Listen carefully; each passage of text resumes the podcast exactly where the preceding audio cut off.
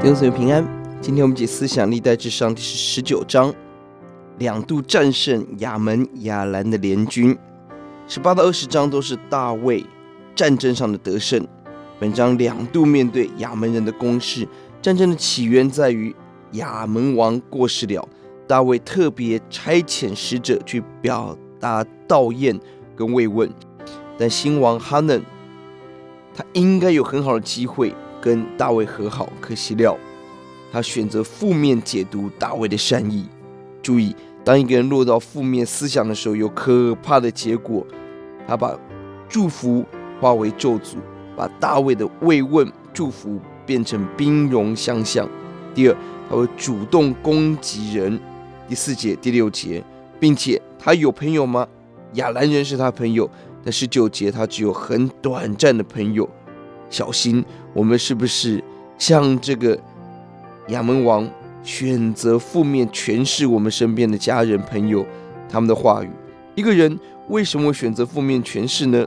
第一，他受到身边朋友的影响，误信这些大臣给他们的建议，并且第二，受害者情节，我们要谨慎。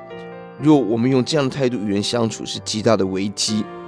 而经文的话，一到第十五节是第一次征战得胜，十到十九节第二波的攻势，而且派出大将军起来攻打以色列人，以色列人就派出所有的众人来征战。注意，恶者的攻击不会结束，但我们要继续征战，得胜到底。